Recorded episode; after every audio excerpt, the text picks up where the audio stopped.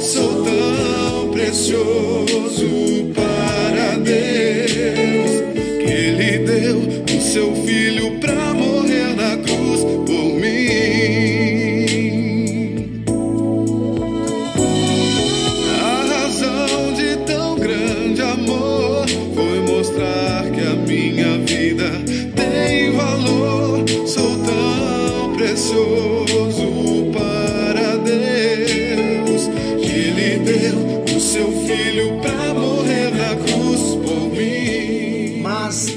prova o seu amor para conosco pelo fato de ter Cristo Jesus morrido em nosso lugar quando nós ainda éramos pecadores. Palavra de Deus para nós, graça e paz. Que a bênção do Senhor te alcance nesta hora. Está chegando até você mais um encontro com Deus. Eu sou o pastor Paulo Rogério, da Igreja Missionária no Vale do Sol, em São José dos Campos. É uma alegria juntos compartilharmos da palavra do nosso Deus. Já ouvimos parte desta canção, Quanto Amor. Falaremos um pouquinho sobre esse grande amor de Deus que trata também conosco. Deus é um Pai amoroso que sabe as áreas das nossas vidas em que nós precisamos de tratamento. Eu quero perguntar a você: você deseja ser tratado por Deus? Você deseja ser curado, ser restaurado, ser amadurecido, ser fortalecido no meio da prova? Pois bem, para sermos fortalecidos, abençoados, precisamos de tratamento de Deus nas nossas vidas. Então Deus nos ama e quer tratar conosco. É o tema de hoje. E eu quero ler Romanos capítulo 8, versículo 35 ao 39. Romanos 8, 35 ao 39. Quem nos separará do amor de Cristo? Será tribulação, ou angústia, ou perseguição, ou fome, ou nudez, ou perigo, ou espada? Como está escrito: Por amor de ti somos entregues à morte o dia todo, fomos considerados como ovelhas para o matadouro. Em todas estas coisas, porém, somos mais que vencedores por meio daquele que nos amou, porque eu estou bem certo de que nem a morte, nem a vida, nem os anjos, nem os principados, nem as coisas do presente, nem do porvir, nem os poderes, nem a altura, nem a profundidade, nem qualquer outra criatura poderá separar-nos do amor de Deus que está em Cristo Jesus, o nosso Senhor. Se fôssemos resumir o versículo, nós diríamos: nada poderá nos separar do amor de Deus que está em Cristo Jesus. Nada é nada. Assim como tudo é tudo, nada é nada. Então vamos receber esta primeira verdade no nosso coração. Nada poderá nos separar do amor de Deus que está em Cristo Jesus, o nosso Senhor. Quando nós falamos de tratamento, algumas pessoas não gostam de ser tratadas por Deus. Mas quando falamos tratamento, nós estamos falando de amadurecimento. Estamos falando de maturidade que o Senhor produz nas nossas vidas em meio às provas e às tribulações. O nosso caráter é aperfeiçoado. O nosso caráter é enriquecido no meio da adversidade. Isto não significa que o crescimento vem somente desta forma. Mas quando somos tratados, amadurecemos e crescemos, não há dúvida. Há muitas formas também de nós crescermos em Deus. Como podemos crescer? Podemos crescer através do envolvimento pessoal com a palavra de Deus, que é o nosso alimento espiritual de todos os dias, é aquele pão nosso de cada dia, é a palavra de Deus. O ensino também e a ministração da palavra de Deus pelas pessoas, homens, pessoas de Deus maduras na fé, pessoas que têm o dom, podemos crescer ouvindo as ministrações da palavra. A nossa vida também pessoal de oração e as respostas e as experiências que delas decorrem. Então nós sabemos que quando nós nos envolvemos com a palavra, ouvimos ministrações da palavra, temos uma vida de oração mais intensa, buscando a Deus todos os dias, nós entendemos que por causa dessas atitudes nossas, nós teremos respostas. E essas respostas nos farão experimentar benefícios dessas atitudes nossas. Enfim, há tantas coisas que podem ser mencionadas que nos ajudarão a crescer. Mas também quando falamos de tratamento, eu quero estar aqui afirmando a forma de Deus tratar com as áreas difíceis das nossas vidas. Não existem aquelas áreas difíceis que precisamos ser tratados por Deus? Quando falamos em tratamento, quando falamos que Deus quer tratar conosco, estamos falando numa forma amorosa do nosso Deus tratar aquelas áreas mais difíceis das nossas vidas, especialmente aquelas em que nós não queremos ou não permitimos que o Senhor venha operar em nós e nos transformar profundamente. Romanos 8:37, como eu já li, eu vou repetir, mas em todas estas coisas somos mais do que vencedores por aquele que nos amou. Quem nos amou? Por meio de Jesus que nos amou. Esse contexto da afirmação do versículo de que somos mais do que vencedores nos mostra, preste bem atenção, olha o que o versículo nos mostra. O versículo começa dizendo assim: Mas em todas estas coisas. Essa palavrinha aqui, mas, ela é importante. Mas em todas estas coisas. A palavra mas revela que, independentemente do que foi mencionado antes, a vitória nos pertence e chegará a nós. E a frase em todas estas coisas, estou falando de Romanos 8:37, mas em todas estas coisas. Esta frase, em todas estas coisas, mostra que a vitória não somente virá, mas também em meio a que condições ela virá. Eu vou explicar melhor e todos vamos compreender.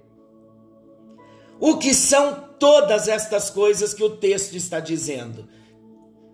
O que são todas estas coisas a que Paulo está se referindo?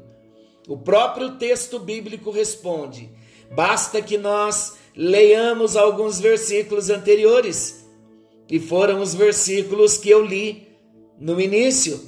E eu vou repetir do 35 ao 37. O apóstolo Paulo diz assim: Quem nos separará do amor de Cristo? Será tribulação, ou angústia, ou perseguição, ou fome, ou nudez, ou perigo, ou espada, como está escrito: por amor de ti, somos entregues à morte o dia todo, fomos considerados como ovelhas para o matadouro, mas em todas estas coisas somos mais que vencedores por aquele que nos amou.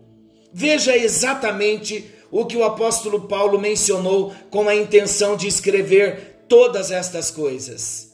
Mas em todas estas coisas, que todas estas coisas são? Tribulação, angústia, perseguição, fome, nudez, perigo, espada. Então, há muitas pessoas que usam versículos da Bíblia fora do seu contexto. É muito comum nós ouvirmos pessoas dizendo assim: Eu posso todas as coisas naquele que me fortalece. O texto diz isso? Claro que diz, mas em todas estas coisas somos mais que vencedores por meio daquele que nos amou. Só que nós não podemos esquecer que todas as coisas é esta. Da mesma forma de Filipenses 4, tudo posso naquele que me fortalece. O apóstolo Paulo também, ele estava falando de um contexto de luta. Filipenses 4:13, basta nós lermos os dois versículos anteriores e nós vamos ver o que Paulo está querendo dizer lá. Então, queridos, vamos aqui meditar um pouquinho. Aqui nós temos a resposta do que são todas estas coisas. E isto não se parece com um evangelho em que o cristão é intocável. Não, não somos intocáveis, mas estamos sujeitos sim a passar ocasional e temporariamente ou temporariamente, sim, estamos sujeitos a passar por tribulação, por angústia, por perseguição, por fome, por nudez, por perigo, por espada, seja ocasional ou temporariamente. Eu não estou dizendo, queridos, preste bem atenção também, que temos que passar por estas coisas, mas que podemos passar por elas. O quadro de tribulação certamente será mudado, pois nestas coisas somos mais que vencedores. Olha que interessante, que entendimento maravilhoso da palavra. Deus não nos chamou para vivermos na tribulação, na angústia, na perseguição, mas Ele também nunca disse que não haveria a possibilidade de surgirem ao nosso redor ou até mesmo de ficarem por um tempo, de termos que passar pelas tribulações, angústias, conforme o texto está dizendo. Portanto, querido, ser mais que vencedor não é uma isenção destas coisas, da tribulação, da angústia, da perseguição, mas é a vitória em meio a elas e apesar delas. Isto faz toda a diferença nas nossas vidas. Glória a Deus e aleluia. Por que, que estou falando glória a Deus e aleluia? Estou glorificando a Deus, sim. Porque a tribulação, ela poderá vir e durar um tempo. Mas no fim dela, nós seremos vencedores. É isso que o texto está dizendo. Todos os que estão em Cristo serão vencedores no meio, depois da tribulação, da perseguição.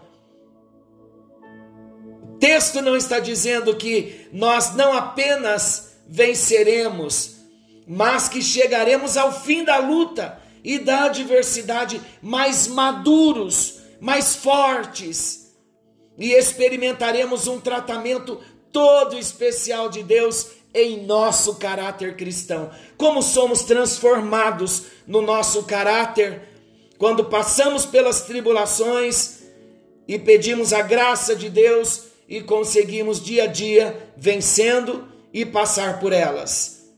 As tribulações elas vêm e vão, mas se nós permanecermos firmes no Senhor, nós sempre vamos vencer. Além disso, também, quando elas se vão, elas nos deixam melhores do que antes. É o que a Bíblia diz em Tiago 1, 2 a 4. Eu vou ler. Meus irmãos, tende por motivo de toda alegria o passardes por várias provações, sabendo que a aprovação da vossa fé, uma vez confirmada, produz perseverança. Ora, a perseverança deve ter ação completa, para que sejais perfeitos e íntegros, em nada deficientes. Tiago não está dizendo que nós sorrimos, soltamos fogos quando estamos passando pela tribulação, pela provação, mas ele diz que nós devemos nos alegrar, tem de por motivo de toda alegria, alegria espiritual, já falamos sobre isso. Não é uma alegria na alma, é alegria no espírito. Por que a alegria no espírito? Porque com certeza a provação estará nos amadurecendo. Algumas deficiências, elas são tratadas em nós pelo poder das provas. É isso mesmo. Quando as provas vêm, elas são permitidas pelo Senhor para que possamos chegar a ser mais maduros, ser íntegros. Eu não creio, de verdade eu não creio que o Senhor quer fazer com que soframos, de jeito nenhum. Mas a nossa teimosia muitas vezes, algumas atitudes nossas muitas vezes nos impede de aprendermos. Sim, estou falando de muitas situações que eu já experimentei e eu vou repetir porque é um princípio. Eu não creio que o Senhor quer fazer com que soframos, mas muitas vezes a nossa teimosia, a nossa resistência nos impedem de aprendermos. Eu penso que quanto mais maleáveis e tratáveis nós formos, e quanto mais correspondermos com uma rendição ao Senhor, nos rendendo a Ele, em cada prova, em cada luta, em cada perseguição, menos tratamentos teremos, menos tempo ficaremos nas provas.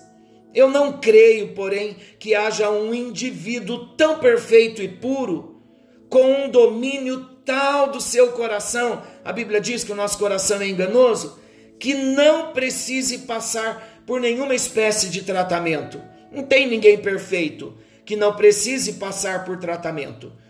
Não tem ninguém tão amadurecido que não precise ser tratado por Deus. Até mesmo Jesus, sem nunca ter pecado, ele passou pelo tratamento.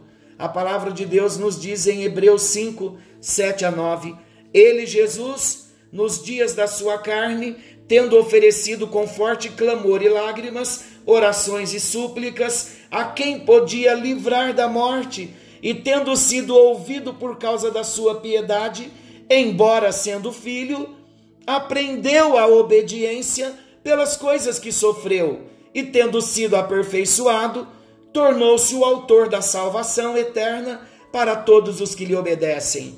Que versículo maravilhoso! Vamos entender então que Jesus, como homem, ele aprendeu a obediência pelas coisas que ele sofreu. A Bíblia diz que ele foi aperfeiçoado em meio ao sofrimento.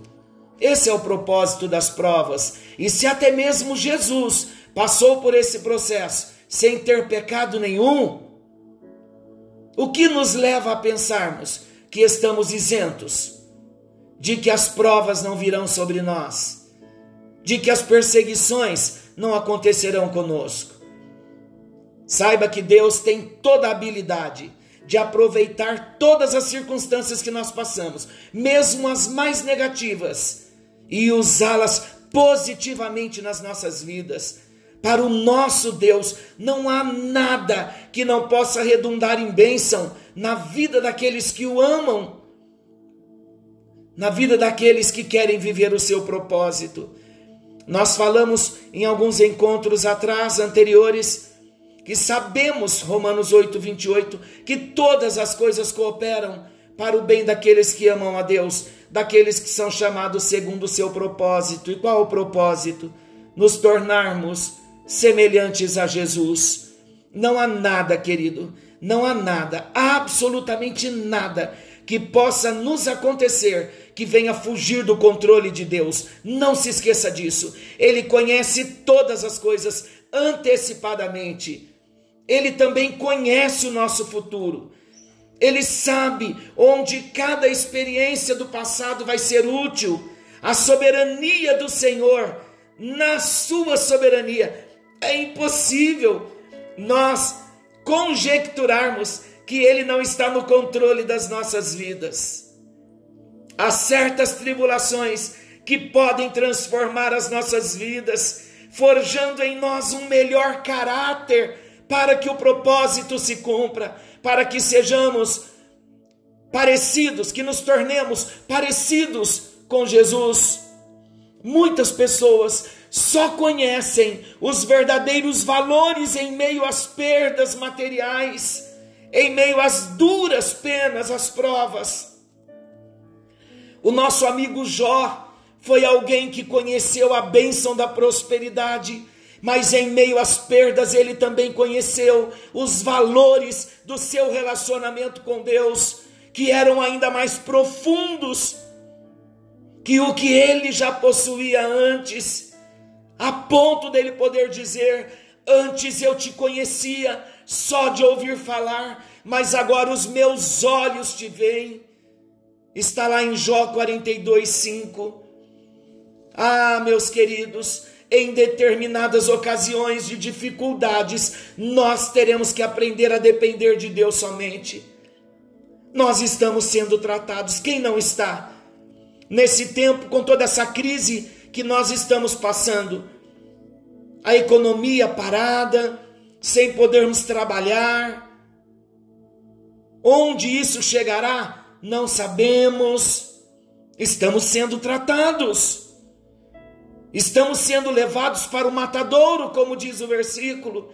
Estamos aprendendo com Deus a morrer a cada dia para o nosso eu triturando a nossa carne. E por falar em triturar a nossa carne, eu me lembro de José. José passou por anos de provas terríveis. Ele foi vendido como escravo pelos seus irmãos. Ele se distanciou de sua família. Ele foi sujeito a uma grande vergonha e a uma humilhação muito grande. Contudo, ele não se entregou, ele lutou até tornar-se o, o mais alto funcionário na casa em que entrou como escravo. Quando parecia que as coisas estavam se acalmando, aí ele foi preso injustamente por sua lealdade ao seu senhor, a Potifar. Lá na prisão, ele lutou contra as circunstâncias e ele chegou a ser chefe dos presos. Somente depois de muitos anos é que veio a sua vitória. Ele foi promovido, José foi promovido a governador e ele livrou seu povo de ser destruído pela fome. Não creio, queridos, que foi só isso e nada mais. Havia um novo homem dentro de José, amadurecido pelas provas, digno de governar, que reconhecia que todas as coisas estavam sob o controle de Deus, a ponto dele dizer o seguinte aos seus irmãos: Vós, na verdade, intentastes o mal contra mim, porém Deus o tornou em bem, para fazer como vedes agora, que se conserve muita gente em vida. Está lá em Gênesis capítulo 50, versículo 20. Quem dera nessa noite cada um de nós pudesse ver esta soberania de Deus sobre as nossas circunstâncias, como José viu. Isto não acontece sem as provações. São nelas que nós aprendemos a ver Deus numa dimensão ainda mais profunda. Não se apegue ao evangelho, a um evangelho diluído, não, não se apegue. Infelizmente, nos nossos dias, há uma pregação diluída, ela não tem parte com a verdade do Evangelho. E tudo que está se pregando hoje visa formar uma geração de pessoas tímidas, de pessoas covardes, de pessoas que se rebelam contra Deus quando são provadas, pessoas que correm das adversidades. Essas pessoas não conhecem o Deus da Bíblia, mas eu creio que uma reviravolta está por acontecer. O Senhor está levantando um exército nesse tempo, onde não podemos estar juntos nos nossos templos. O Senhor está levantando um exército poderoso, cuja fé estará firmada nele, somente nele, e não nas circunstâncias. E o diabo não vai poder barrar nenhum desses cristãos com nada. Creio muito que este dia desse exército se manifestar, se levantar na terra, nós nos levantando do vale de ossos secos, creio que esse dia se aproxima.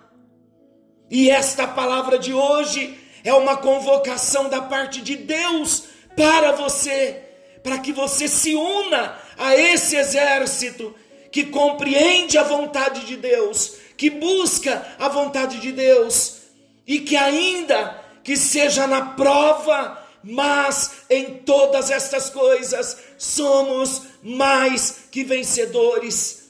Mas em todas estas coisas mas na perseguição, na tribulação, na luta, na fome, no perigo, na nudez. O Senhor, Ele está levantando nesse tempo do fim uma geração de cristãos valorosos que realmente poderão dizer: tudo posso naquele que me fortalece. Aleluia! E graças a Deus. Vamos orar. Querido e amado Deus, nesta hora, a tua palavra enche o nosso coração, porque estamos passando por tribulações. O Brasil está passando por tribulações. Nós, trabalhadores, estamos passando por tribulações, por provações, mas nós sabemos que o Senhor está conosco. Sairemos do lado de lá aprovados como Jó, como José, como o apóstolo Paulo. Nós passaremos por todas essas provas vitoriosas, vitoriosos. Deus, acalma o coração do meu irmão, da minha irmã, do meu querido discípulo que me ouve nesta hora, que ora comigo, que na verdade não é o meu discípulo, mas o teu discípulo. Que possamos nos levantar nesta hora, declarando em fé que nós cremos que o Senhor está no controle de todas estas coisas e toda prova, toda tribulação. Nós passaremos em vitória e nós declaramos em todas estas coisas somos mais do que vencedores em Cristo Jesus. Pedimos que o Senhor trate conosco, trata na nossa alma, trata no nosso caráter, tira toda falta de fé e coloca fé no nosso coração e a confiança de que o Senhor está cuidando de nós, da nossa casa, da nossa família, dos filhos, dos meus irmãos da família, do lar, as dívidas. Vem, ó soberano Deus, e traz uma grande vitória, renovando a nossa fé e a nossa confiança no Senhor. Em nome de Jesus, que a bênção do Senhor te alcance. Receba a vitória, receba a paz. Querendo Deus, amanhã, nesse mesmo horário, estaremos de volta com mais um encontro com Deus. Quanto amor, quanto amor ele tem por